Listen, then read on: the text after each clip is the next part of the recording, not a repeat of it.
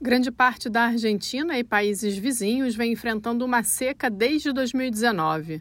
Segundo a Organização Meteorológica Mundial, nos últimos quatro meses de 2022, a região recebeu menos da metade da quantidade média de chuvas. Essa foi a menor precipitação em 35 anos.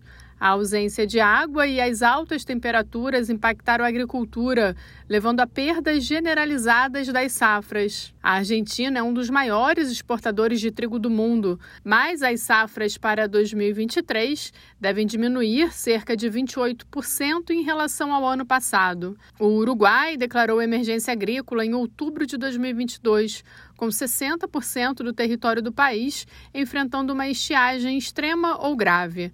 A região também atravessa intensas ondas de calor, com as mudanças climáticas aumentando em frequência, intensidade e duração. Na Argentina, o período de novembro a janeiro foi o mais quente já registrado.